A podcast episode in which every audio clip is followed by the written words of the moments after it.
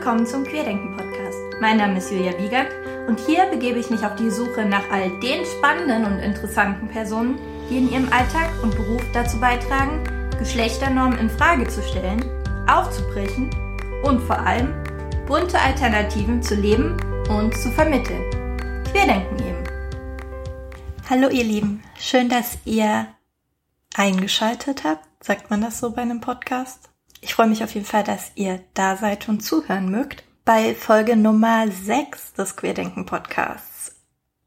Das Thema heute, beziehungsweise auch meine beiden Gästinnen, sind für mich gerade was ganz Besonderes, weil wir tatsächlich in der letzten Zeit ganz viel miteinander gearbeitet haben und miteinander zu tun hatten. Und wir in dem Zusammenhang dachten, es wäre ganz schön, euch einfach an unserer gemeinsamen Arbeit ein bisschen teilhaben zu lassen. Und zwar gab es in der Süddeutschen Zeitung Anfang Februar ja den großen Artikel, in dem sich 185 SchauspielerInnen geoutet haben und in dem Zuge darüber geredet haben, welche Probleme es für queere SchauspielerInnen eben im Schauspielgewerbe noch gibt welche Diskriminierung durch dort herrscht und einfach auch die Tatsache, wie über queere Personen berichtet wird in den Medien. Und als Reaktion darauf haben sich in einigen ganz anderen Bereichen auf einmal Menschen Gedanken darüber gemacht, wo Sichtbarkeit denn sonst noch sehr wichtig wäre. Und einer dieser Bereiche ist natürlich die Schule oder insgesamt der pädagogische Bereich, in dem wir natürlich als Fachkräfte eine besondere Vorbildrolle einnehmen. Und dementsprechend hat sich als Reaktion auf den Hashtag ActOut Teachout gebildet. Also das Äquivalent für den Bildungsbereich, ähm, für mehr Sichtbarkeit von queeren Lebensweisen im gesamten pädagogischen Bereich eigentlich. Da hänge ich gerade so ein bisschen mit drin und freue mich deswegen total, euch heute ein Gespräch mitzubringen mit Gun und Annika, zwei der Personen, die tatsächlich ganz früh oder als erste mit dabei waren und wir reden über Sichtbarkeit, warum das so wichtig ist im Schulalltag hier ganz spezifisch, was es bedeutet, out zu sein im Schulalltag, aber auch was ähm, wir im Endeffekt alle dazu beitragen können, queere Lebensweisen ein bisschen sichtbarer zu machen und damit irgendwie auch den Bildungsbereich zu einem akzeptierenderen Ort zu machen für queere Personen.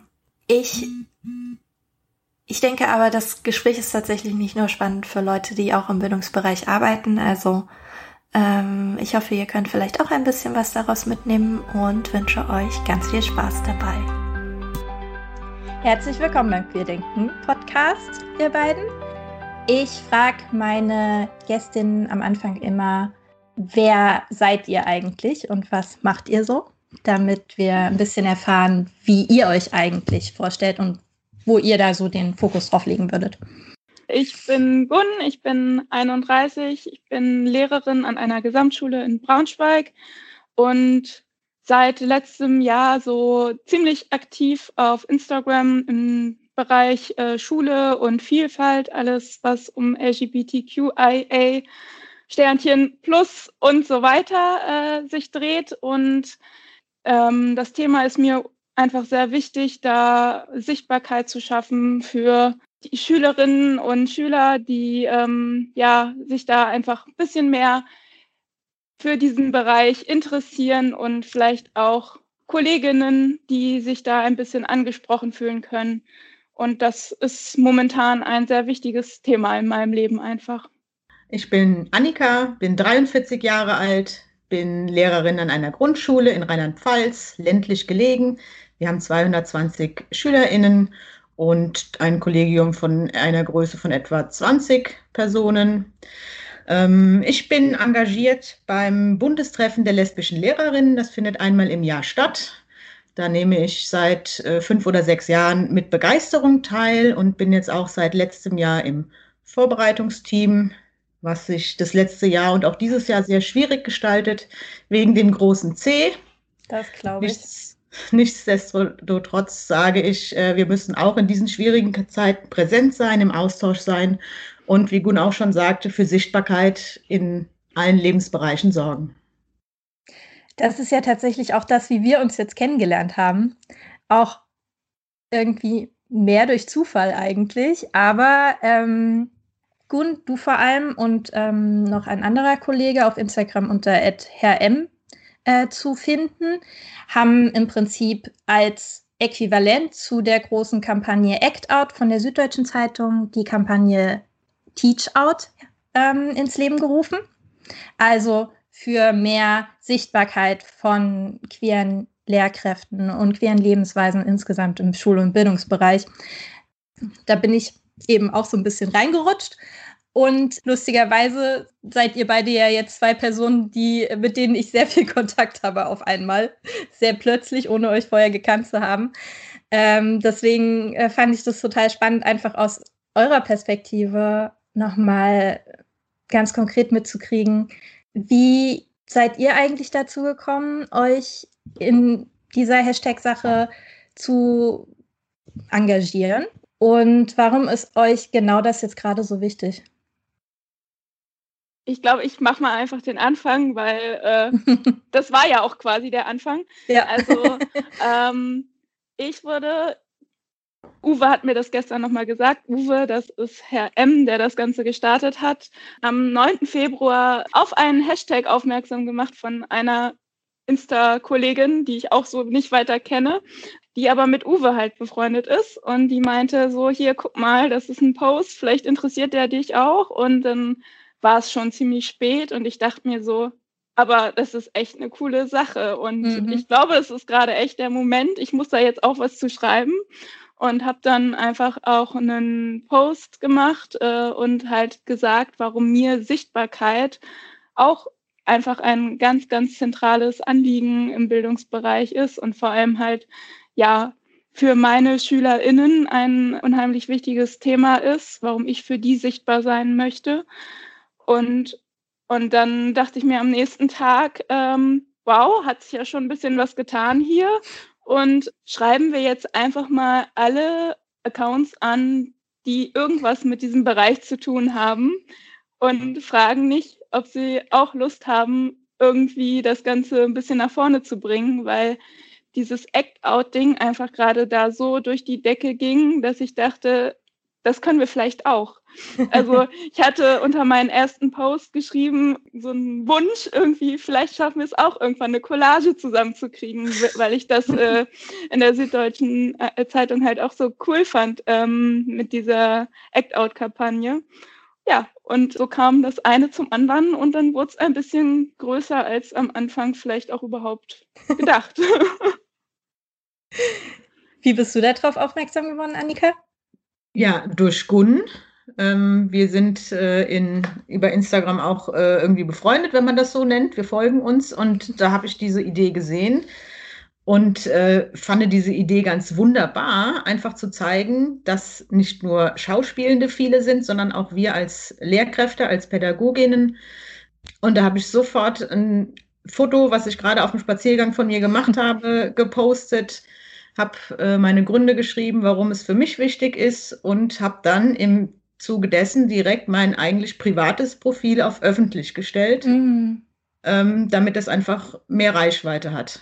Und ja. dann habe ich äh, ja stündlich geschaut, wie viele Menschen diesen Hashtag jetzt plötzlich nutzen und was es für eine große Welle gab. Das fand ich sehr beeindruckend und finde es auch noch sehr beeindruckend und bin echt gespannt. Jetzt versuchen wir das ja so ein bisschen in Bahnen zu lenken. Mhm. Ähm, ja, was es noch bringt in der Zukunft.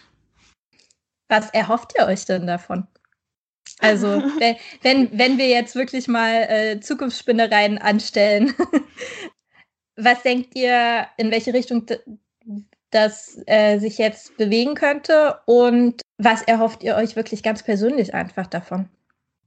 Ähm, ich finde es ganz großartig, diese, diese Power zu spüren, die fremde Menschen in mir auslösen, nur weil sie den Hashtag Teachout nutzen. Also das gegenseitige Empowern finde ich äh, ganz wichtig und wie schon mehrfach gesagt, der Wunsch sichtbar zu sein. Also nicht ich als Person, sondern generell das Thema queere Vielfalt für KollegInnen, SchülerInnen und auch ähm, Eltern sichtbar zu machen. Also, dass wir die Vielfalt der Gesellschaft, die es gibt, auch in der Schule zeigen und auch vorleben. ansprechbar sein für Kinder und Jugendliche und ja, Offenheit ausstrahlen. Warum unbedingt Sichtbarkeit? Also das ist tatsächlich für mich immer wieder so ein Thema, weil man also zum einen ja dann schon öfter mal die Rückmeldung kriegt, wenn man sehr offen damit umgeht, so, warum musst du das überhaupt zum Thema machen?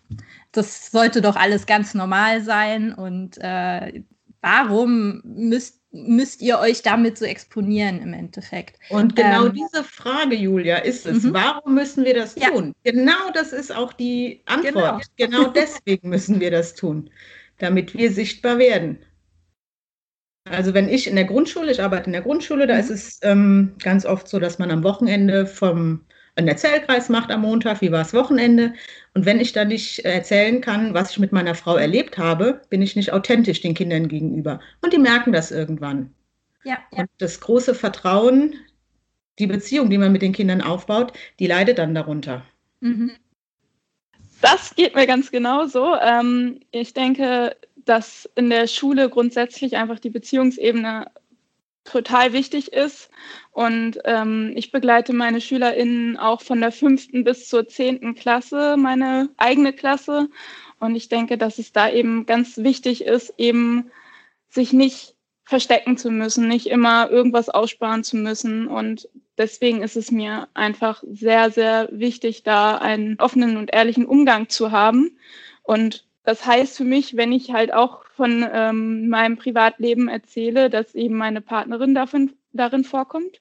Mhm. Und ähm, ja, dadurch ist mir das Thema Sichtbarkeit einfach automatisch wichtig, auch ohne dass ich äh, es immer so benennen muss. Ne? Also wenn ich davon ähm, von meiner Partnerin rede, dann bin ich automatisch sichtbar. Und mir ist es letztes Jahr, als Annika und ich uns auf einer Fortbildung, war es letztes Jahr? Ja, ne?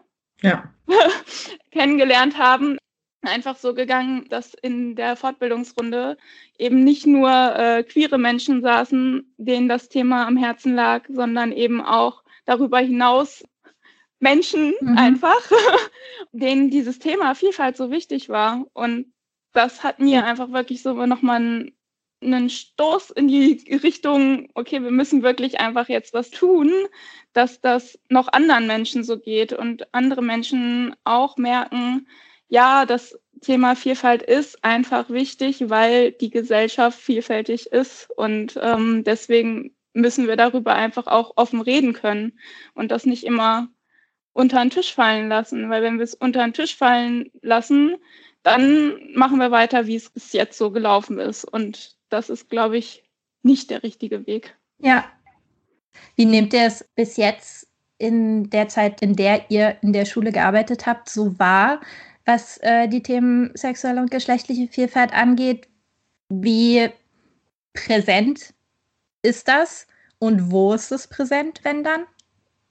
Also in der Grundschule bietet sich natürlich die Sexualerziehung, die meistens im vierten Schuljahr kommt, an, um diese sexuelle Vielfalt anzusprechen oder geschlechtliche Vielfalt.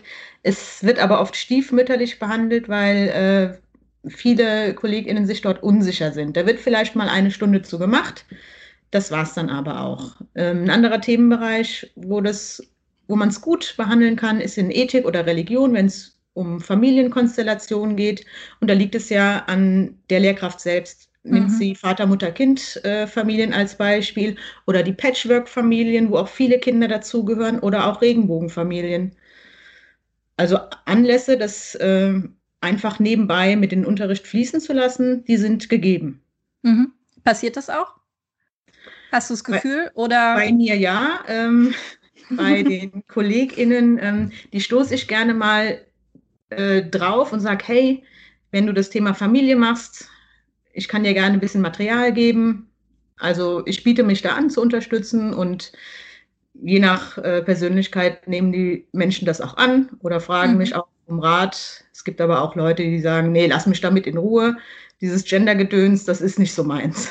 Ja, also in der weiterführenden Schule nehme ich das so wahr, dass es schon immer mehr eine Rolle spielen kann.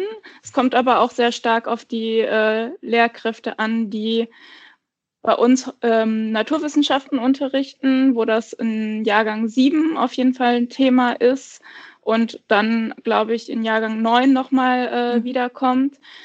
Es sollte unterrichtet werden, formuliere ich mal vorsichtig. Und ich erlebe zumindest äh, bei mir im Kollegium auch eine große Offenheit dem Thema sexuelle Vielfalt gegenüber.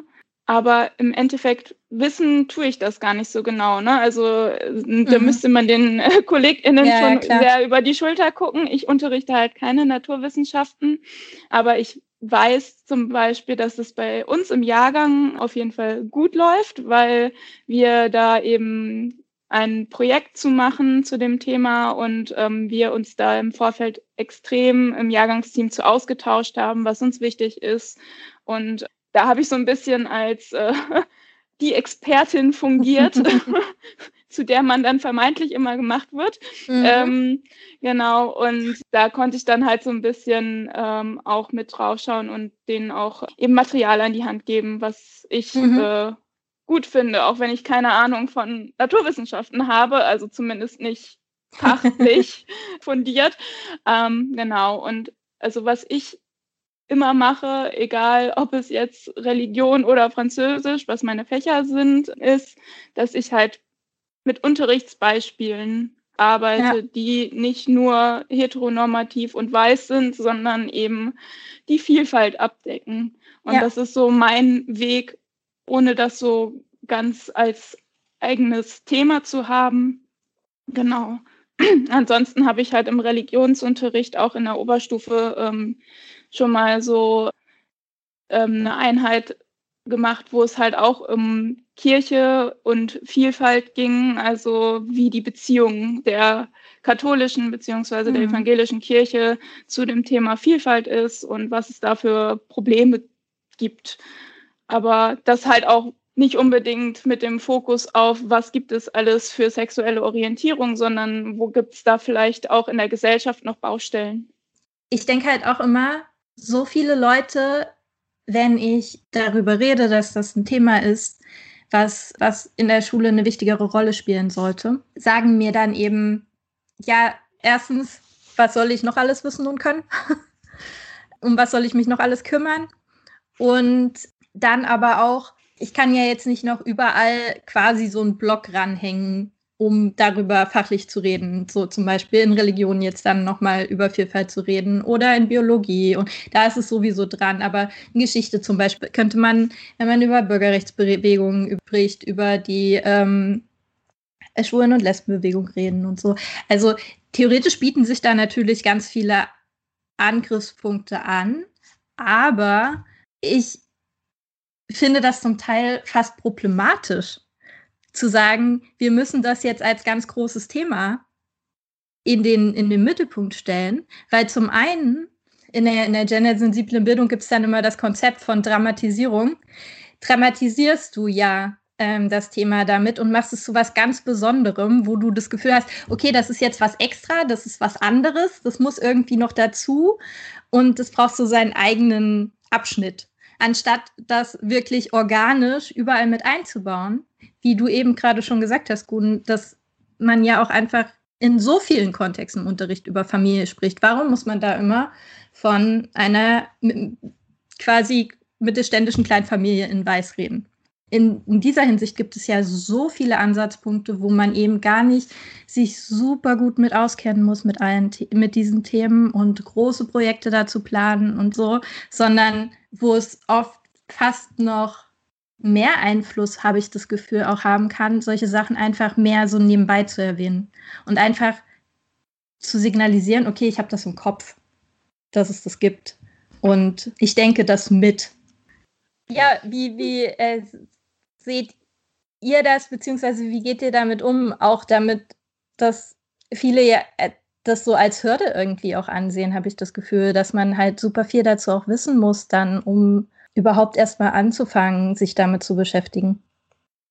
Also ich sage immer gerne oder empfehle immer gerne auch, ähm, wenn man sich selbst nicht unbedingt als Expertin da oder Experte für das Thema versteht oder auch verstehen möchte, sich einfach Antidiskriminierungsprojekte einzuladen. Da gibt es viele von und in jedem Bundesland, die auch richtig coole Schulworkshops anbieten. Und ich meine, okay, so ist es dann eher eben wieder das Dramatisieren, also ne, mhm. explizit darüber reden, aber so kann man sich selbst eben als Lehrkraft vielleicht ein bisschen rausnehmen und ähm, ja, sich selbst vielleicht auch, wenn man sich das nicht zutraut oder nicht noch zusätzlich ähm, zumuten möchte, sich mit diesem Thema auseinanderzusetzen, so kann man sich da einfach so ein bisschen ja, zurückziehen und das Ganze eben ExpertInnen überlassen. Ähm, das finde ich eben ein gutes Mittel. Und Ansonsten ähm, zu dem, was du noch gesagt hast, fällt mir ein, dass ich das, glaube ich, auch häufig von den SchülerInnen abhängig machen würde. Mhm. Das heißt, äh, ich würde darauf achten, gerade auch zum Beispiel in meinem Fach Religion, da steht das auch nicht explizit auf der Liste der behand zu behandelnden Themen, aber da würde ich gucken, gibt es vielleicht Themen, wo ich eh irgendwie Referate zu anbiete, dass ich da Themenvorschläge eben mit aufnehme, die den Vielfaltsbereich abdecken. Und wenn SchülerInnen sich dazu entscheiden, dieses Thema auszuwählen, dann wählen sie dieses Thema aus, weil sie es interessiert. Mhm. Also ich würde versuchen, da halt auch äh, meinen SchülerInnen gegenüber so eine Offenheit zu gewährleisten. Und ich denke, das geht auch äh, in Geschichte bei den Themen, die du gerade angesprochen ja. hast. Also, dass man da einfach so ein bisschen guckt, vielleicht gibt es da Leute, die sich eben für dieses Thema interessieren und darüber dann einen klasse Vortrag halten wollen oder so. Ja. Ähm, in der Grundschule ist der Ansatz in meinen Augen ein bisschen ein anderer. Da geht es ja um die Grundlagen, also den Kindern aufzuzeigen, mhm hier ist Vielfalt. Wir sind alle unterschiedlich, wir sind bunt und das ist gut so. Mhm. Und jedes Kind wird so, wie es kommt, wahrgenommen, akzeptiert und darf sich einfach wohlfühlen. Und ähm, ich habe es schon häufiger erlebt, dass wenn wir Thema Familien haben, dass plötzlich ein Kind äh, kam und sagte, Mensch, mein Onkel, der wohnt auch mit einem Mann zusammen und die würden auch gerne ein Kind haben, aber die sind schon zu alt. Ja. Ein anderes Kind sagte, boah, das ist ja voll cool, das Kind in der Geschichte hat ja zwei Mamas. Dann können die ja äh, so viele tolle Sachen machen, aber ich würde schon den Papa vermissen. Also die setzen sich auch mhm. gedanklich damit auseinander und das finde ich super wertvoll, welcher Offenheit Kinder da dran gehen und ähm, ja, mit dieser Offenheit hoffentlich dann auch zu dir, Gunn, in die weiterführende Schule kommen und weiterhin Interesse haben oder vielleicht auch merken, hey, irgendwie fühle ich mich da auch zugehörig. Ich finde das gerade total spannend, weil bei dem Beispiel man ja auch voll gut sieht, dass sie damit in vielerlei Hinsicht ja Familie viel besser reflektieren können, als wenn sie nur diese eine Familienform dargestellt kriegen, die immer gleich aussieht und auf eine bestimmte Art und Weise funktionieren soll und sie dann vielleicht in einer Art von Familie wohnen, wo sie sich dann fühlen, als ob sie da gar nicht wiedergespiegelt werden. Und das müssen ja eben bei weitem nicht nur Regenbogenfamilien sein. Da gibt es ganz viele Arten von Familien. Bei mir ist zum Beispiel, ich komme aus einer Großfamilie, das sehe ich auch nie irgendwo, dass es mal irgendwo sieben Kinder gibt. Und das ist ja einfach eine riesengroße Chance, einfach für ein, ein reflektiertes Bewusstsein eben, um sich mit seinem Umfeld auseinanderzusetzen. Eine Sache, die mir auch vorhin gleich wiedergekommen ist, ist immer diese Expertinnenrolle, die ihr ja so ein bisschen automatisch annehmt. Ihr seid beide out an eurer Schule? Ja. ja. Erstmal, ist das überhaupt, ist das bei euch irgendwie ein Thema? Gab es jemals sowas wie ein explizites Outing oder ist es mehr so nebenbei passiert? Und vor allem, werdet ihr wirklich dann als quasi die AnsprechpartnerInnen gesehen für diese Themen und auch genutzt und wie geht es euch damit? Viele Fragen. Ja, genau. Also so explizit, dass ich irgendwie immer in den Klassenraum gehe und sage, hier, ich bin Frau so und so und ich bin lesbisch. Nein, das tue ich nicht und ähm, habe es auch nie so gemacht. Also das geht halt so nebenbei eben mhm. über diese Beziehungsebene, über die Gespräche, die man mit den SchülerInnen führt, wenn man äh, dann eben vom Wochenende oder von irgendwas, was man nachmittags noch macht, berichtet, dann ähm, erwähnt man eben seine Partnerin und das war es dann auch schon ganz unspektakulär. Mhm. Und mir ist es bis jetzt auch wirklich noch nie ähm, in irgendeiner Form negativ, äh, also ich habe keine ne negativen Reaktionen bekommen, aber auch nicht groß, also nicht groß positiv. Also es ist einfach so okay. Und das finde ich total schön.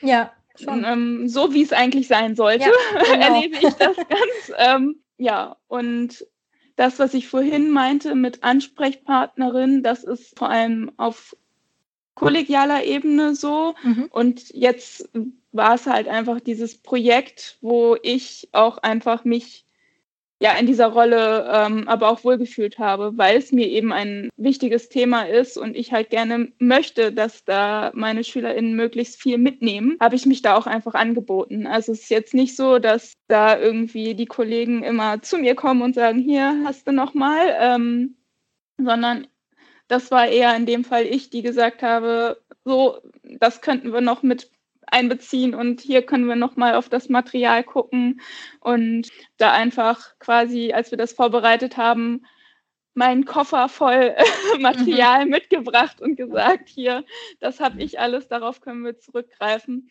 Und ja, ich sage mal so, ähm, ich wurde noch nicht von außen in diese Rolle geschubst äh, als Expertin, sondern habe mich jetzt irgendwie so mal eher so selbst dazu erklärt und ähm, versuche gerade auch so ein bisschen die Schulleitung noch mehr davon äh, zu überzeugen, dass das ein sehr wichtiges Thema ist. Aber die zeigt sich da auch sehr offen. Also ich bin guter Dinge, dass sich da bei uns noch mehr bewegen kann. Ähm, die Frage nach dem Outing war ja äh, mhm. erste Julia ähm, an der Schule. Das war schon ein bewusstes Outing zu Beginn. Ja, nicht zu Beginn. Ein paar KollegInnen wussten das, mit denen ich enger Kontakt hatte. Und dann hatte ich eine dritte Klasse übernommen und Anfang der vierten Klasse war dann natürlich Sexualerziehung auf dem Plan. Und da habe ich halt für mich entschlossen, dass ich mich vor der Klasse oute. Mhm. Bin im Vorfeld aber zu meiner äh, Schulleitung gegangen, habe gesagt, so und so ist es, ich bin lesbisch, ich würde das gerne auch einfließen lassen in diese Einheit, hätte ich ihre Rückendeckung falls mhm. was ist. Sagt sie, gar kein Problem, machen Sie Ihr Ding, wenn was ist, schicken Sie die Beschwerden an mich. Es kamen keine Beschwerden, also okay. das verlief ganz, ganz positiv. Ich hatte äh, zu dieser Outing-Stunde, hatte ich mir auch noch extra eine Kollegin mit eingeladen. Wir haben mhm. also Team-Teaching gemacht, sodass falls also man hat ja schon Ängste, dass irgendwie ja, Eltern dann einem äh, aufs Dach steigen, ähm, dass ich jemanden dabei habe, der sagen kann, ich habe da nichts Unanständiges erzählt, sondern bin sachlich geblieben und so weiter. Ja. Also das lief super. Die vierte Klasse habe ich dann natürlich abgegeben, habe im Sommer dann direkt eine erste Klasse neu bekommen. Die sind von mir quasi ins kalte Wasser geschubst worden. Zwei Monate nach Schulbeginn habe ich geheiratet und das habe ich oh. den Kindern auch erzählt. Und die sollten nämlich äh, Windlichter in Regenbogenfarben für mich basteln für unsere Hochzeitsfeier. Also habe ich sie direkt so gecasht dass sie quasi mit ihren Windlichtern auf unserer Hochzeitsfeier dabei waren. Und äh, die wussten das von Anfang an. Und die Klasse, die ich jetzt habe, da habe ich das auch immer mal einfließen lassen. Und dann kamen auch Nachfragen, hm, geht das denn?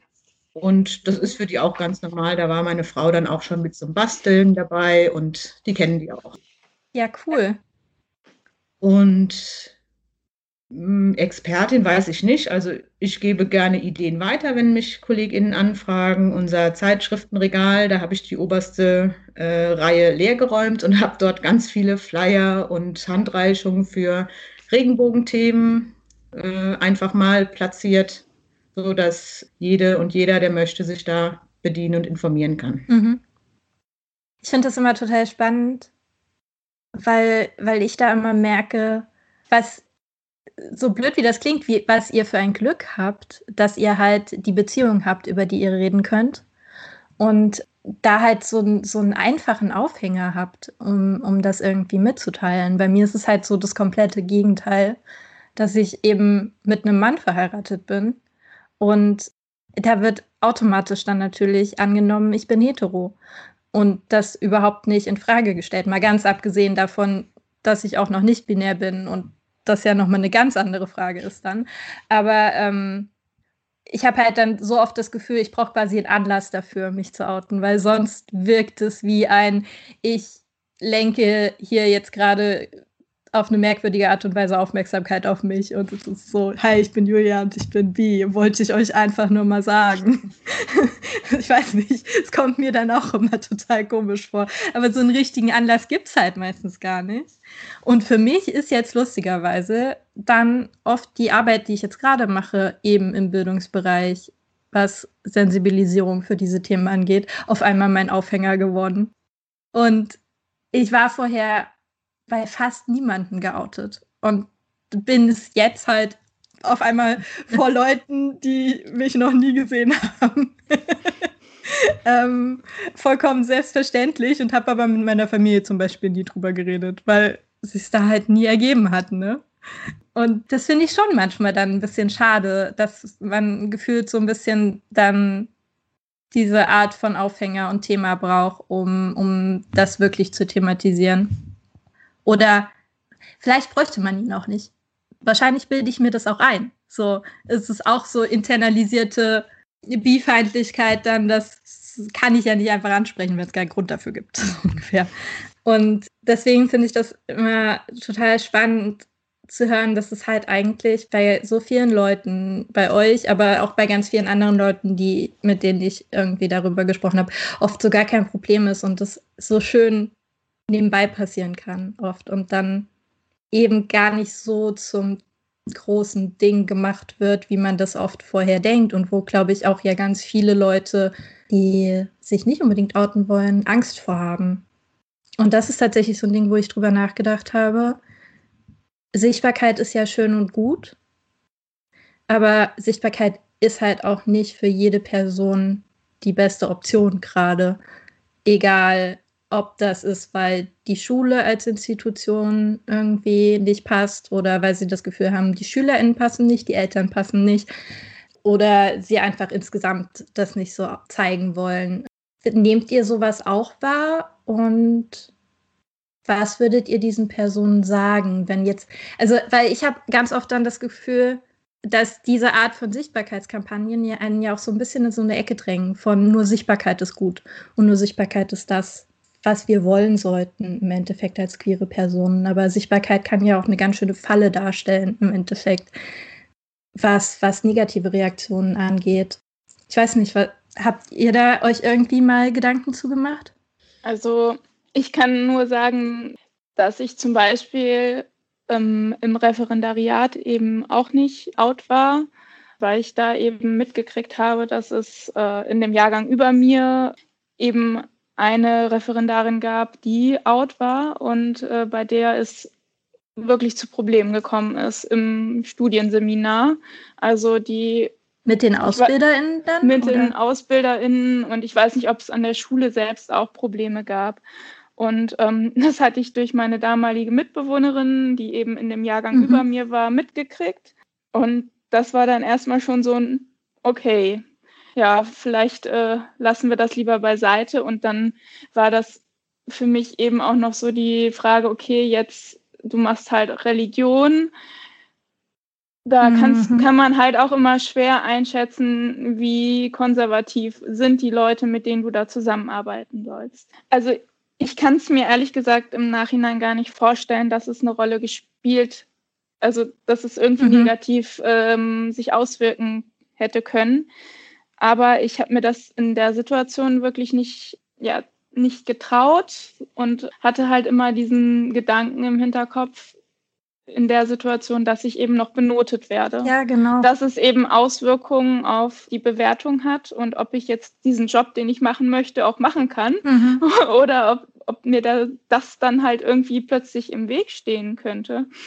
Und dann hat das für mich bedeutet, dass ich halt anderthalb Jahre mich wirklich vor keinem außer meiner WG und bei der Fußballmannschaft, bei der ich gespielt habe, geoutet habe.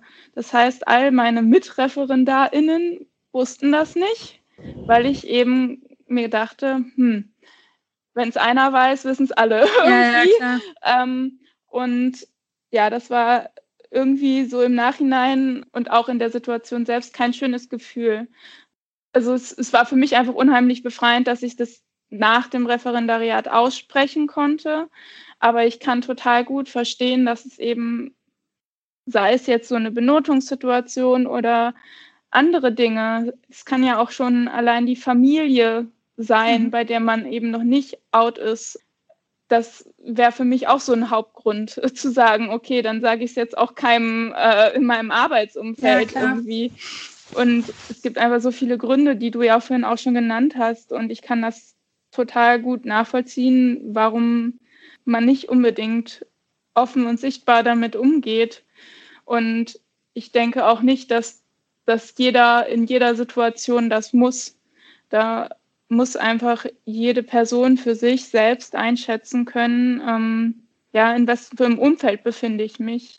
Habe ich dieses Vertrauen in mein Umfeld, dass sie da gut mit umgehen, dass sie das so, ja, mich danach noch genauso behandeln, mhm. wie sie mich vorher behandelt ja. haben, als sie das eben noch nicht von mir wussten. Und glaube, also ich habe nicht so wirklich einen Tipp. Also mhm. bei mir hat es irgendwie, war das äh, für mich einfach innerlich dann äh, im Referendariat dann irgendwann wirklich so, dass ich gesagt habe, das möchte ich danach einfach nicht mehr. Ich möchte an meiner neuen Schule, wenn ich da mich darauf einlasse, dass ich da länger leben möchte und länger an dieser Schule unterrichten möchte, dann möchte ich mich nicht verstecken und möchte nicht mhm. unehrlich sein, weil es mir selbst nicht gut tut. Genau. Ja. Und das war so für mich der Punkt, wo ich gesagt habe, okay, irgendwie gehen wir das gleich von Anfang an ähm, anders an. Und dann hatte ich irgendwie, ich erinnere mich super gut an ein Gespräch, was ich kurz vor äh, Beginn an der neuen Schule mit einer Kollegin hatte.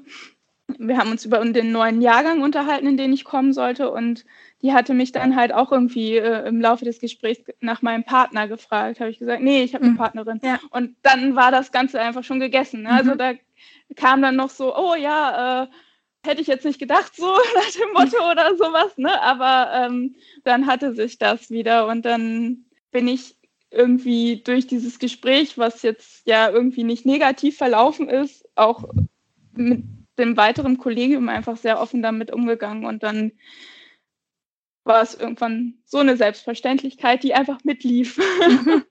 Voll schön.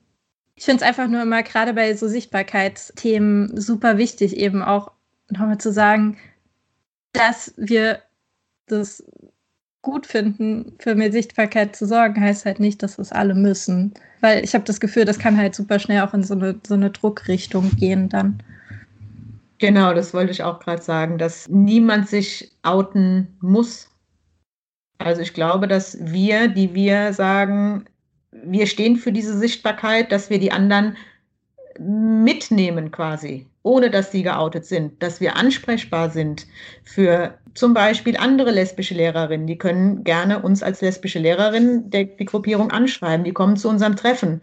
Die können über Ängste, Sorgen und Wünsche sprechen. Die können sich Tipps holen. Einfach mal unter, es hört sich blöd an, aber unter Gleichgesinnten sein und Erfahrungen mhm. auszutauschen. Gerade im, im Berufsfeld Schule ist es sehr, sehr wichtig, dort viele Facetten ähm, kennenzulernen oder Erfahrungsberichte zu haben. Und da mit einer Power entweder zu sagen, yo, ich traue mich das jetzt demnächst. Mein Ziel ist es, äh, nächstes Jahr als geoutete Lehrerin hier auf dem Treffen zu erscheinen. Oder nee, ich bin noch nicht so weit. Und das ist auch gut so. Ja, ihr seid ja beide in solchen, wie, wie, wie nennt man das dann? Initiativen, Gruppen, keine Ahnung, wie ähm, lesbische Lehrerinnen oder auch Queer Teachers bei dir, Gun, ne? Was bringt euch das? Warum habt ihr das Gefühl, ihr braucht diesen Raum für euch nochmal zusätzlich? Also das hatte Annika eigentlich schon gesagt, mhm. auch das, was ähm, Teach Out einem oder uns bringt, das ist einfach unheimlich empowernd, sich einfach nochmal ähm, mit, du hast es gerade gesagt, ne, Gleichgesinnten oder Menschen, die ähnliche Dinge im Alltag erleben, auszutauschen. Vielleicht auch nochmal Probleme und Schwierigkeiten, die es dann ja doch geben kann, auszutauschen und sich darüber zu unterhalten und auch nochmal, ja, nochmal irgendwie befreiter über Themen reden zu können, die man vielleicht mit anderen so nicht bespricht. Also mhm. ich, ich, ich kann das gar nicht so großartig anders sagen. Und bei den Queer Teachers planen wir einfach auch unheimlich tolle Projekte und versuchen das Ganze halt irgendwie, das ganze Thema Vielfalt einfach noch sichtbarer zu machen in der Schule. Und äh, das ist halt so ein gemeinsames Anliegen. Und ja, das gibt mir einfach sehr viel Motivation und ich liebe einfach diesen Austausch, das Beisammensein mit mhm. den anderen, die daran teilnehmen. Das wollte ich gerade tatsächlich nachschieben. So, wie kann man sich das vorstellen, wenn man noch nie bei so einem Treffen oder so einer Veranstaltung dabei war? So, wie sieht das dann tatsächlich aus?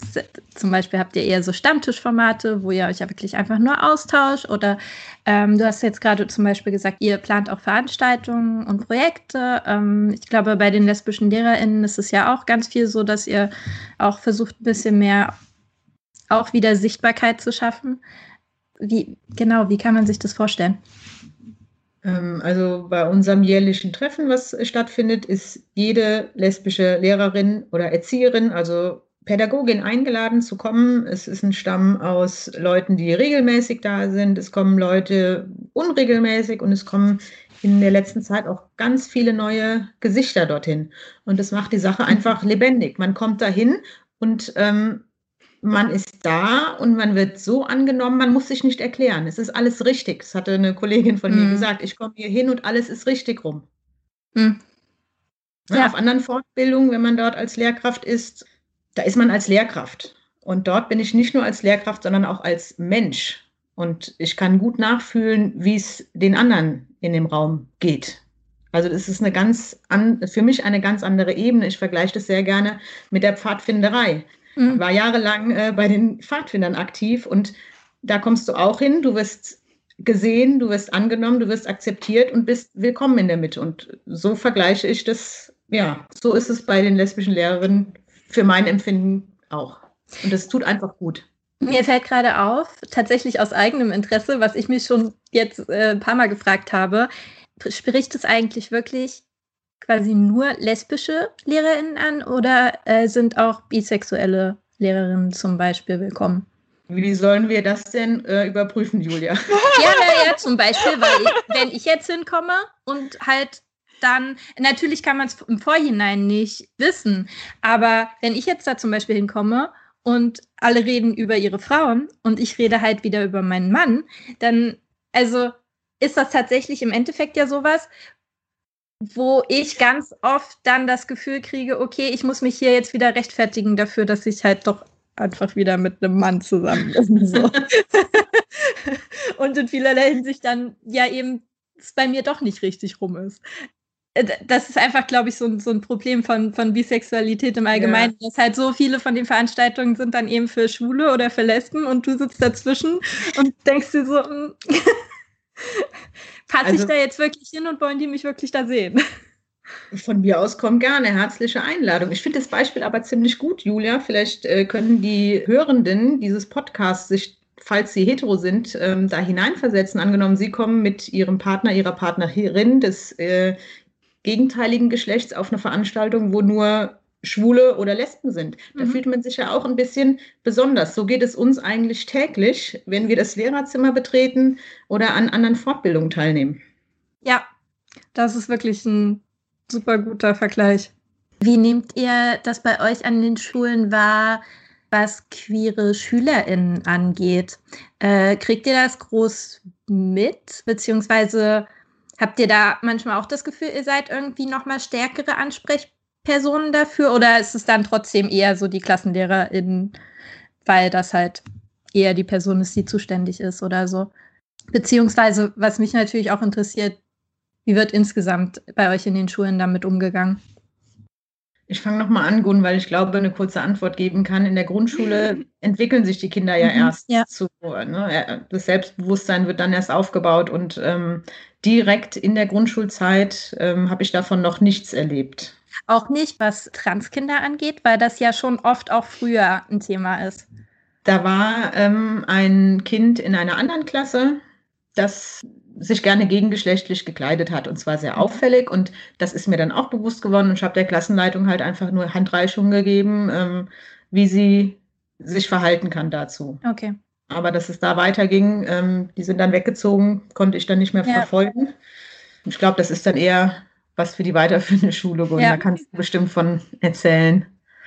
Jein, also ich bin ja auch erst, obwohl es mir gar nicht so kurz vorkommt, aber es drei Jahre sind, wahrscheinlich auf so Lehrerlaufbahnen Zeit äh, so gar nicht äh, mal so viel an meiner Schule und ich weiß von einigen ihren Kindern und wir haben auch Transkinder an der Schule. Das ist aber wirklich in erster Linie etwas, was die TutorInnen, so nennt man die KlassenlehrerInnen mhm. bei uns, ja, mit den äh, SchülerInnen ähm, besprechen und mit den Klassen, die das dann eben, ich finde Betroffenheit immer so ein komisches Wort, aber ja. in denen die Kinder halt sind, behandeln. Und ich hatte in meinen eigenen, in meiner eigenen Klasse bisher kein Kind, was sich da so ähm, ganz irgendwie, irgendwie in diese Richtung gezeigt hat. Und als explizite Ansprechpartnerin für die SchülerInnen würde ich gerne fungieren. ähm, bin auch dabei, äh, etwas in die Richtung eben mit unserer Schülervertretung und unserer Schulleitung gerade anzudenken. Mhm. Ich nehme wahr, dass mich einige der SchülerInnen, die offen geoutet sind bei uns an der Schule, seitdem ich mich auf Instagram auf meinem Kanal halt auch geoutet habe, ähm, plötzlich anders grüßen, äh, ein bisschen okay. überschwänglicher, obwohl ich sie gar nicht so wirklich aus dem Unterricht kenne.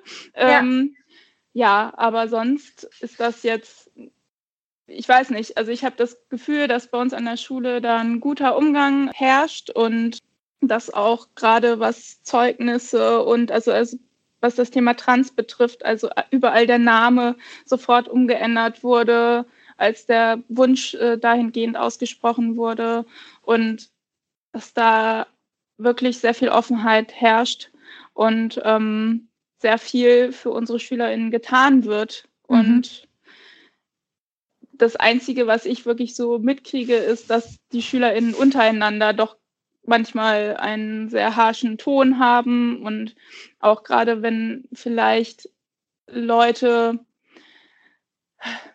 wie, wie nennt man das so, Anzeichen von irgendwie Queerness so äußern, so äußerlich transportieren, also mhm. sich irgendwie offensichtlich so verhalten, aber noch nicht geoutet sind, dass dann einige Klassen ganz schön ja fies sein können mhm. den Leuten gegenüber.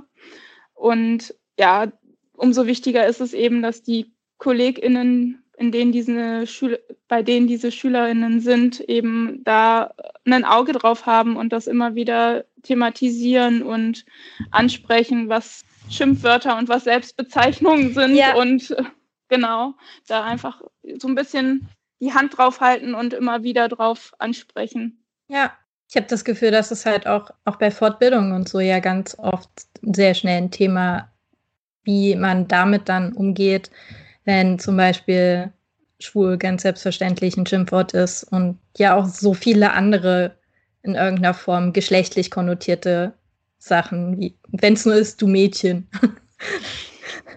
ähm, und da so viel Unsicherheit herrscht, weil oft, wenn man das so einfach irgendwo mitten auf dem Gang hört, ja nicht so richtig, also die Situation einfach total blöd dann auch ist, da wirklich einzugreifen. Gleichzeitig ist nicht eingreifen ja so ein bisschen immer ein stilles Akzeptieren und sagen, das ist nicht weiter schlimm. Und ich habe also das jetzt schon in mehreren Fortbildungen gehabt, dass das einfach immer wieder ein Thema war. Ist das was, was bei euch auch irgendwie aktiv eine Rolle spielt? Also wenn äh, Beschimpfungen kommen, du bist schwul oder das ist ja schwul oder auch, ja, das war voll behindert, mhm. einfach schon ja. drüber sprechen, was bedeutet das denn, wenn ein Kind behindert ist oder warum ist das schwul? Ich bin lesbisch. Das heißt, du beschimpfst mich. Äh, was soll das? Und also mit den Kindern da auf Augenhöhe sprechen und auch äh, überlegen, was können sie stattdessen sagen. Klar, kann was total blöd sein. Ja. Oder mir ist langweilig, diese langweilige Aufgabe. Ja, kann das Kind super gerne sagen. Aber diese behinderte Aufgabe passt halt nicht in den Sprachgebrauch. Mhm. Da ein Bewusstsein schaffen, das versuchen wir schon in der Grundschule. Mhm. Und ich denke, das muss man einfach immer und immer und immer mhm. wieder machen. Ähm, ja. Also wir hatten auch letztes Halbjahr irgendwann die Polizeiprävention da und die haben auch ähm, einige sexistische Begriffe nochmal aufgegriffen und ähm, was jetzt zum Beispiel das Wort Hurensohn eigentlich, mhm. wen man damit beleidigt und ja, dann war das Wort erstmal für eine Woche aus dem Sprachgebrauch verschwunden, tauchte dann aber plötzlich wieder auf. Mhm. Einige hatten dann schon wieder den Zeigefinger, aber wir haben doch letzte Woche oder vorletzte Woche bei der Polizei gelernt, das dürfen wir nicht. Aber es schleicht sich dann doch wieder ein und das, das merke ich auch an mir selbst. Also das, ähm, das ist ein Training. Also dass man mhm. sich gewisse Dinge abgewöhnt oder neu lernt. Also ich merke das ganz bewusst beim Gendern. Also mhm. mir ist das unheimlich wichtig, aber ich schaffe es nicht im Alltag ja. immer zu gendern oder mir fällt es im Sprechen auf und denke mir immer so, ah, okay, das hättest du jetzt irgendwie anders äh, besser formulieren können. Und deswegen denke ich, dass das umso wichtiger ist, dass wir das mit unseren SchülerInnen halt immer und immer und immer wieder aufgreifen und ähm, ihnen Alternativen anbieten, genauso wie Annika mhm. das gerade schon gesagt hat. Also wir haben ja. auch schon mehrfach einfach so eine Liste an ähm, ja, Schimpfworten gesammelt, die man stattdessen verwenden kann. Du Banane oder du Wurst haben wir gesagt oder sowas. Ne? Also wir haben Sehr einfach schön. schöne Begriffe gesammelt, äh, die man statt Wörtern ja. sagen könnte. Und das hilft, glaube ich, wenn man das häufiger macht. Ja. Ich habe das Gefühl, ganz viele von den diesen Sensibilisierungsprozessen sind ja auf Themen bezogen, die für uns so selbstverständlich sind, dass wir sie nie hinterfragen und gar nicht drauf kommen, sie zu hinterfragen. Ähm, wenn es eben nur die Sache mit den Schimpfwörtern ist. Äh, also ich habe schon das Gefühl, man braucht es oft dadurch, dass es um einen drumherum immer gesagt wird, dass einem mal irgendwann jemand sagt, hier, nee, überleg mal bitte, was du da gerade sagst und wen du damit vielleicht ansprichst. Ich habe das auch ganz krass gehabt, was so Geschlechtereinteilungen angeht. Ähm, da überhaupt erstmal merken, wie viel in der Schule eigentlich nach Geschlechtern eingeteilt ist und wie problematisch das potenziell für Transkinder sein könnte. Oder eben nicht nur für Transkinder, sondern auch keine Ahnung, in der Umkleide für, für lesbische und schwule Jungs oder so. Also nicht lesbische Jungs natürlich, sondern lesbische Mädchen. und, und das Verrückte ist, dass ich auch, nachdem ich mich jetzt so wirklich ja jahrelang mit diesen Themen auseinandersetze, habe ich immer noch das Gefühl, dass ich so oft nochmal neue Aspekte bemerke, ähm, die mir vorher noch nicht aufgefallen waren von daher ist das ja ganz viel so ein Bewusstwerdungsprozess. Wo hat der bei euch angefangen? Und was hat euch dabei geholfen, dass euch das alles ein bisschen einfach klarer geworden ist und dass ihr das jetzt mehr seht? Also ich kann äh, sagen, dass mir die Fortbildung auf jeden Fall da ziemlich äh, mhm. weitergeholfen hat, die Annika und ich letztes Jahr besucht haben. Bei dieser Fortbildung wurden halt auch eben genau das nochmal angesprochen mit, wo spielt Geschlecht überhaupt in der Schule eine Rolle.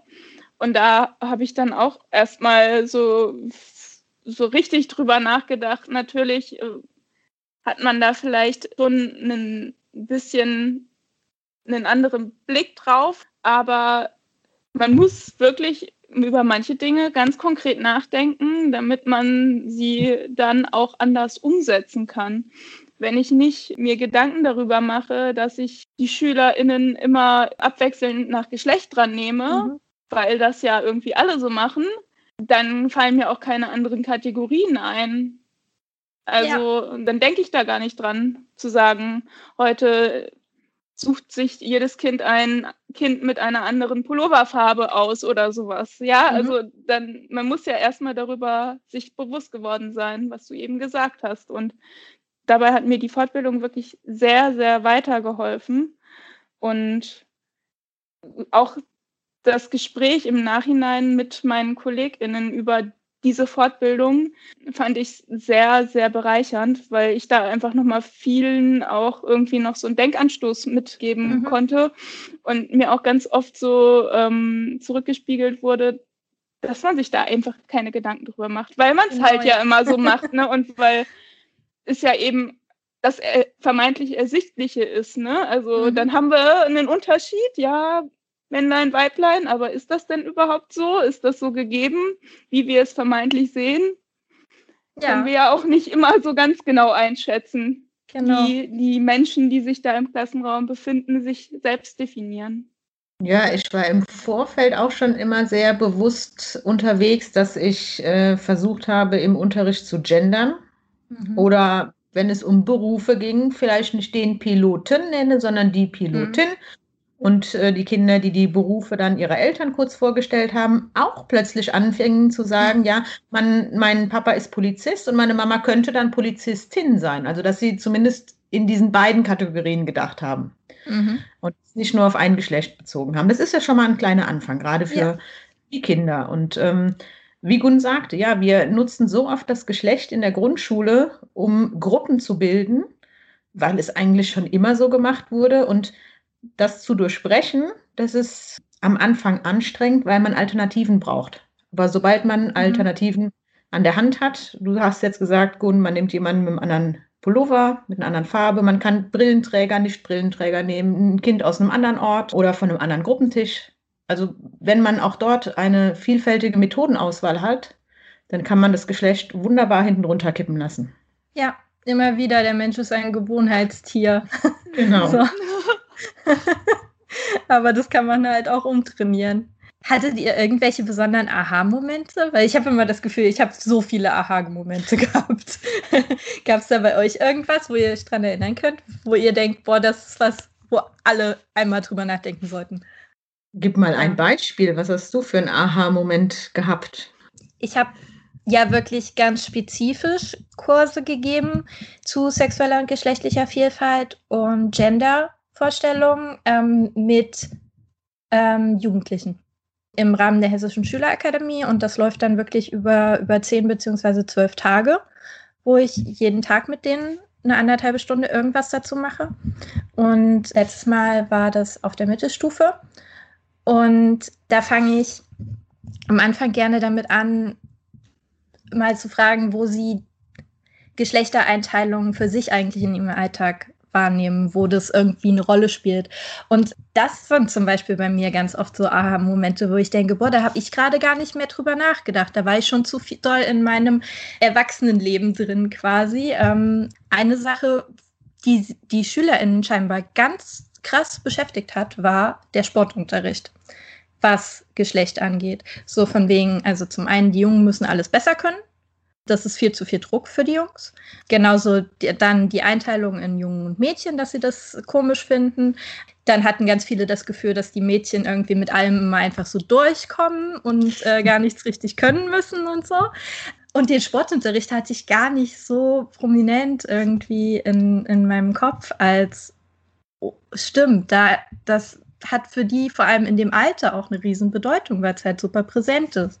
Genauso wie die natürlich mir nochmal viel mehr Beispiele geben konnten von so ganz kleinen Sachen, wo wir im Alltäglichen eben quasi Geschlechtszuschreibungen machen, wo wir, glaube ich, nicht drüber nachdenken, wie zum Beispiel sowas wie, haben wir mal drei starke Jungs hier, die mir mhm. beim Tisch tragen helfen können oder so. so. Warum müssen es die drei starken Jungs sein? Das ist totaler Quatsch. Aber auch wieder so eine Sache, wo ich das Gefühl habe, da, da denkt man einfach nicht drüber nach, solange es nicht einem mal irgendwer gesagt hat.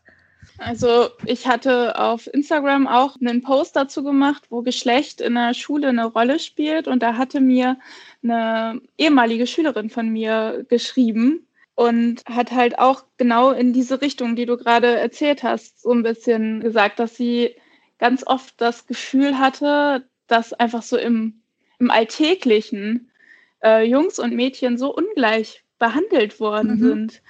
Also gerade solche äh, Dinge, ne? drei starke Jungs oder dann ähm, hatten wir, glaube ich, auch das Beispiel mit der äh, schönen Schrift. Aber für einen ja. Jungen hast du ja eine schöne Schrift. Irgendwie. Das hatten, hatten sie auch, ähm, ja. und ja, so vermeintliche Komplimente, die gar nicht so wirklich positiv sind, irgendwie mhm. so, äh, oder beziehungsweise dann mit dieser Geschlechtskonstruktion dahinter dann irgendwie wieder ein bisschen komisch daherkommen. Das hat sie auf jeden Fall wahrgenommen und das fand ich total cool, dass sie mir da halt auch nochmal eine Nachricht mhm. zu verfasst hat. Und ähm, ja, das fand ich total spannend, dass das eben da auch nochmal von SchülerInnenseite so, so eine Rückmeldung kam. Ja. In der Grundschule kommen die ja oft mit den vorgefertigten Rollen ja. äh, betreten die den Klassenraum und ja, die Jungs, das sind die Starken, die die Tische schleppen und die Mädchen, die schreiben schön. Und es ist ja immer wieder die Diskussion, ähm, äh, warum malst du das in rosa? Rosa ist doch eine Mädchenfarbe. Da ja. ich aber die Regenbogenklasse habe, sage ich, Farben sind für alle da. Und es ist dann auch schön zu sehen, wenn im Laufe dieser vier Jahre die Kinder auch anderen sagen, hey, Farben sind für alle da. Wenn ich jetzt hier mhm. ein hellblaues T-Shirt tragen möchte, dann trage ich ein hellblaues T-Shirt. Ne? Und das sind so die kleinen Früchte, die man dann ja. äh, ernten kann. Ja, und ich finde es auch total schön, wenn die SchülerInnen dann auch anfangen zu gendern. Mhm. Also ich habe das zuletzt halt in einer äh, die SchülerInnen müssen ja momentan alles digital einreichen und dann habe ich zuletzt in einem Schülerergebnis ähm, plötzlich zwar noch nicht so 100% perfekt gegendert, aber ein äh, Gender-Sternchen gefunden und war hellauf begeistert, weil ähm, ja, ich meine, ich, ich sage denen das ja gar nicht, dass sie das machen sollen, aber sie ja. nehmen es irgendwie wahr und dieses, dass sie es wahrnehmen, das finde ich einfach toll. Ja. und dass sie das dann halt auch als wichtig empfinden. Weil, also ich habe das letztes Halbjahr, glaube ich, als wir noch in der Schule waren, in Wirtschaft haben wir auch verschiedene Berufe sind wir durchgegangen und in diesem Schulbuch stand alles nur männlich. Ja. Und dann äh, haben wir halt auch gemeinsam an der Tafel überlegt, so, und ich möchte jetzt hier beide Geschlechter und das dazwischen auch noch abbilden. Was muss ich jetzt machen? Und irgendwie ja, wenn das so ein bisschen ankommt, ne, dass es eine mhm. Rolle spielt, das gibt mir auf jeden Fall auch ganz viel mit, weil ich merke, dass es nicht nur etwas ist, was mir wichtig ist, sondern was eben auch äh, für die SchülerInnen dann wichtig wird. Voll schön. Wo seht ihr gerade am ehesten Handlungsbedarf in der Schule, was das Thema sexuelle und geschlechtliche Vielfalt angeht? Egal, ob das jetzt auf individueller Ebene ist, institutioneller Ebene oder was die Rahmenbedingungen angeben, gehen. Wo hättet ihr gerne, dass sich was ändert? Ähm, ich möchte in der Lehrerinnenbildung starten, mhm. dass dort bereits während des Studiums und auch während des Referendariats ähm, Seminare zu angeboten werden. Denn wenn ich kein Bewusstsein dafür habe, was ich äh, anders machen kann, dann können die Kinder oder Jugendlichen so offen sein, wie sie wollen. Wenn ich das Handwerkszeug nicht habe, verläuft alles im Sand. Ja, genau, das ist der Punkt, über den wir ja vorhin schon gesprochen haben. Ne? Je eher man über bestimmte Dinge nachdenkt, je eher kann man auch sein eigenes Handeln überhaupt ja hinterfragen und auch umdenken. Und je mehr und je früher man irgendwelche Alternativen aufgezeigt bekommt, sei es eben im Studium oder im Referendariat, desto weniger gerät man erst in diese Verlegenheit, Dinge erst kompliziert wieder sich ja. an, äh, anzulernen, sondern man, man geht gleich ganz anders in die Situation rein und hat vielleicht gleich irgendwie Ideen und lässt dieses, so war es schon immer, so wollen wir es unbedingt weiter behalten, einfach äh, links liegen und macht einfach äh, Dinge gleich anders, offener, ja, und vielfältiger. Ja, das finde ich tatsächlich auch so einen unglaublich wichtigen Punkt. Ich habe das Gefühl, so seitdem ich fertig bin mit Studieren, bei mir an der Uni in Frankfurt tatsächlich ganz viel an so Veranstaltungen auf einmal da. Also das kommt, aber ich habe immer noch das Gefühl, man muss es halt nicht. Sondern wenn ich es machen möchte, dann muss ich quasi immer noch sehr bewusst die Entscheidung treffen, mir diese Veranstaltungen auszusuchen. So bei uns zum Beispiel dann ein Vertiefungsmodul äh, Umgang mit Differenz, aber Umgang mit Differenz kann halt alles Mögliche sein. Ne? ähm, da kannst du auch gut dir einfach ganz andere Differenzkategorien aussuchen. Und das ist halt so ein Punkt, wo ich mir ganz oft Gedanken mache über eben institutionelle Rahmenbedingungen und, und Vorgaben, was das angeht. Wie doll muss es tatsächlich in den Lehrplänen festgeschrieben sein? Wie doll sollte das auch beim Verfassen von Schulbüchern zum Beispiel irgendwie mhm. ähm, stärker kontrolliert werden? Wie seht ihr das? Denkt ihr, es braucht tatsächlich mehr Vorgaben oder keine Ahnung, wird es sich von alleine langsam bessern? Also, also in denke, meinen Augen bieten die Rahmenpläne, das heißt, so heißt es bei uns in der mhm. Grundschule, ähm, genug Möglichkeiten, ähm, diese Themen ja. einfließen zu lassen. Aber wie gesagt, wenn ich nicht weiß, in welchem Rahmen ich das einfließen lassen kann, dann äh, wird es halt schwierig, das umzusetzen. Oder wenn ja. ich gar nicht das Bewusstsein habe, dass ich meine Matheaufgabe auch mal mit Herrn und Herrn Müller mhm. äh, betitle, die den Garten einzäunen wollen, sind so Kleinigkeiten, die man nebenher machen kann, ohne dass man einen großen Aufwand hat. Ja. Aber dieses Bewusstsein zu haben, damit steht und fällt es in meinen Augen. Mhm. Und ich denke, je mehr die Materialien das den LehrerInnen irgendwie schon vorgeben, desto einfacher fällt es auch. Weil natürlich arbeite ich zum Beispiel im Französischunterricht ganz viel mit meinem Lehrwerk. Und wenn in diesem Lehrwerk einfach die Beispiele schon vielfältig sind, dann kann ich darauf zurückgreifen und dann muss ich nicht erst umdenken. Dann muss ja. ich nicht diesen Schritt machen, sondern dann ist es einfach da.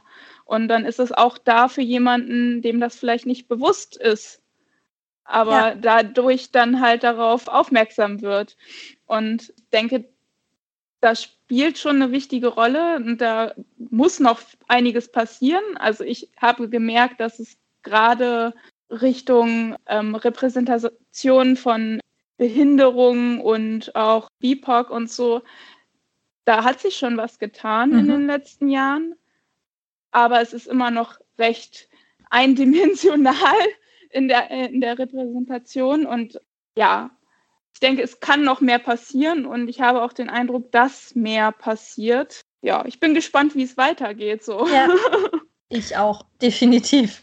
Ich hätte noch ein Beispiel. Ich, ähm, in der Grundschule gibt es ein Lehrwerk, das heißt ein Stern. Das ist ein mhm. Zauberer und der zaubert mit Zahlen. Da haben wir also schon direkt eine Identifikationsfigur die wird als Junge, als männlich gelesen mhm. für die Jungs, die ja in Mathe gut sind und stark. Mhm.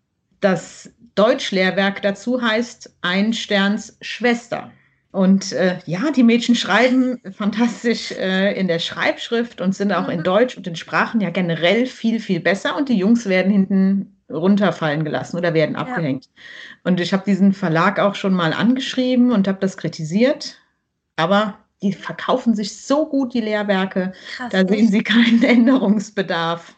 Ich finde es auch spannend, dass es ein Sterns Schwester ist, dass, dass sie noch nicht mal einen Namen genau. kriegt, sondern nur die Schwester ist. Ja. Boah. Gut, aber das nur mal, mhm. ne? Mal im Hinterkopf haben. Finde ich spannend, äh, definitiv. Dann wäre meine nächste Frage, wo man euch findet, beziehungsweise wo man wo ihr gefunden werden wollt, was Social Media und so weiter angeht? Ähm. Also uns alle drei erreicht man ja äh, über Teachout-Sichtbarkeit auf jeden Fall. Mhm. Mich persönlich unter mme.egalité, also Madame Egalité auf Instagram und auch auf Facebook. Und jetzt kommt Annika. Die lesbischen Lehrerinnen erreicht ihr unter lesbische Lehrerinnen. Ich weiß mhm. jetzt nicht, mit Unterstrich oder ohne oder Punkt dazwischen äh, bei Facebook, bei Instagram und auch bei Twitter. Und dort erreicht ihr mich dann quasi auch, weil ich diese Accounts so ein bisschen betreue. Ja, perfekt. Was mir gerade noch einfällt, Gun, magst du noch deinen Raum der Vielfalt bewerben, quasi?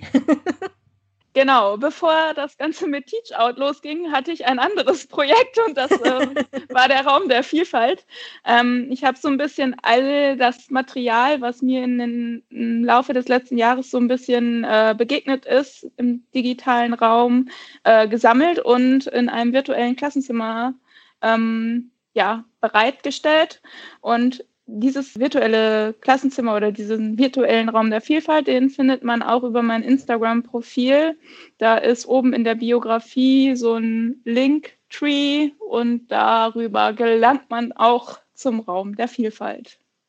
Das kann ich nämlich tatsächlich nur empfehlen, weil ich immer das Gefühl habe, also das war auch das, als ich angefangen habe, mich mit den Themen mehr zu beschäftigen. So, es gibt unglaublich viele Ressourcen. Es gibt unglaublich viele tolle Projekte, aber man muss wissen, nach was man sucht. Und man muss schon so ein bisschen wissen, was man haben will, damit man es dann auch findet. und du hast jetzt quasi schon das gemacht, was ich mir irgendwie mal vorgenommen hatte, was aber dann so ein bisschen auf der Strecke geblieben ist, das alles so ein bisschen zusammenzusammeln. Deswegen kann ich das nur absolut empfehlen für alle, die da jetzt vielleicht neu reinschnuppern wollen oder auch ihr Wissen vertiefen wollen. Da ist, glaube ich, für jeden was dabei noch. Und äh, damit wäre ich bei meiner traditionellen letzten Frage. Und zwar mache ich äh, ja auch Fortbildungen für Lehrkräfte und pädagogische Fachkräfte, ähm, gerade äh, über Sensibilisierung, was sexuelle und geschlechtliche Vielfalt, aber auch gendersensibles Lernen angeht. Und äh, ich frage gerne am Ende immer, ob ihr was habt, was ich mitnehmen soll ähm, eine Botschaft, einen Lerninhalt, einfach nur einen Gedanken, irgendwas, wo ihr denkt, das ist wichtig, das sollte auf jeden Fall vermittelt werden. Bleibt offen, bleibt lernbereit, seid fair. Ja, bei sich selbst anfangen und äh, immer wieder sich selbst und sein Handeln ähm, hinterfragen, gerade in diesem Bereich. Also ich merke selbst, wie viele Dinge ich unreflektiert in meinem Alltag und vor allem auch in meinem Schulalltag so, so mache und einfach häufiger mal einen Schritt zurücktreten und Dinge nochmal äh, mit ein bisschen Abstand betrachten. Und da kann man, was seinen eigenen Sprachgebrauch vor allem auch angeht, sehr viel feststellen, was sich vielleicht noch optimieren lässt. Und ja, wenn man selbst erstmal dafür so ein bisschen eine Offenheit und auch ja so eine eigene Reflexionsebene schafft, kann man, glaube ich, sehr viel den nächsten Generationen mit auf den Weg geben. So, das war's schon wieder mit Gun und Annika. Wir haben über so viel geredet. Ich packe euch alle Informationen und Accounts und so weiter nochmal in die Show Notes, damit ihr da ganz einfach drauf zugreifen könnt. Die Fortbildung, von der Gun und Annika geredet haben. Dazu gab es tatsächlich ähm, an der Stelle eine etwas längere Diskussion über deren Namen, die ich nicht sinnvoll so schneiden konnte, dass es für euch als ZuhörerInnen irgendwie Sinn ergeben hat. Deswegen an dieser Stelle nochmal. Die Fortbildung ist sehr zu empfehlen. Sie heißt Vielfalt kompetent lehren, überall mit Punkten dazwischen und wird von der Akademie Waldschlösschen bei Göttingen angeboten, einem einem Fortbildungshaus und einer äh, Bildungsstätte allgemein, die sich tatsächlich ganz explizit mit queeren Themen auseinandersetzt, was ich immer wieder ganz großartig finde. Die andere Stelle ist natürlich, ihr wollt Teachup noch weiter unterstützen und habt Interesse an unserer Arbeit, dann schreibt uns gerne eine Mail oder eine Nachricht über Instagram, Twitter oder Facebook. Wie gesagt, das findet ihr alles in den Show Notes oder macht einfach direkt euren eigenen Post, wenn das euch auch betrifft und wichtig ist. Ihr seid selbst nicht queer und ein eigener Post macht für euch vielleicht nicht so viel Sinn, aber ihr wollt gerne trotzdem für mehr Sensibilisierung in euren Schulen, Kitas, Hochschulen oder vielleicht auch ganz anderen Einrichtungen sorgen, dann ganz schamlose Eigenwerbung an dieser Stelle. Engagiert mich, äh, holt mich in eure Schulen. Ich gebe gerne Fortbildung, ich mache aber auch gerne Workshops mit Jugendlichen oder Kindern. Meine Angebote findet ihr auf meiner Website www.queerdenken.de und ich würde mich auf jeden Fall freuen, von euch zu hören. Abgesehen davon war es das, glaube ich, an dieser Stelle. Ich freue mich riesig, dass ihr dabei wart und zugehört habt. Ähm, Wenn es euch gefallen hat, dann abonniert doch gerne meinen Kanal, teilt dieses Gespräch, ähm, erzählt anderen Leuten von dem Podcast, hinterlasst gerne einen Kommentar bei Apple Podcasts und ja, alles, was euch so einfällt, im Endeffekt, um dem Ganzen hier mehr Sichtbarkeit zu verschaffen. Nächste Woche gibt es dann schon wieder eine neue Folge, die schon im Kasten ist und äh, wo ich nur sagen kann, das war eines der spannendsten Gespräche, die ich in letzter Zeit so hatte. Deswegen kann ich nur empfehlen, reinzuhören. Und bis dahin wünsche ich euch eine schöne Woche und passt auf euch auf.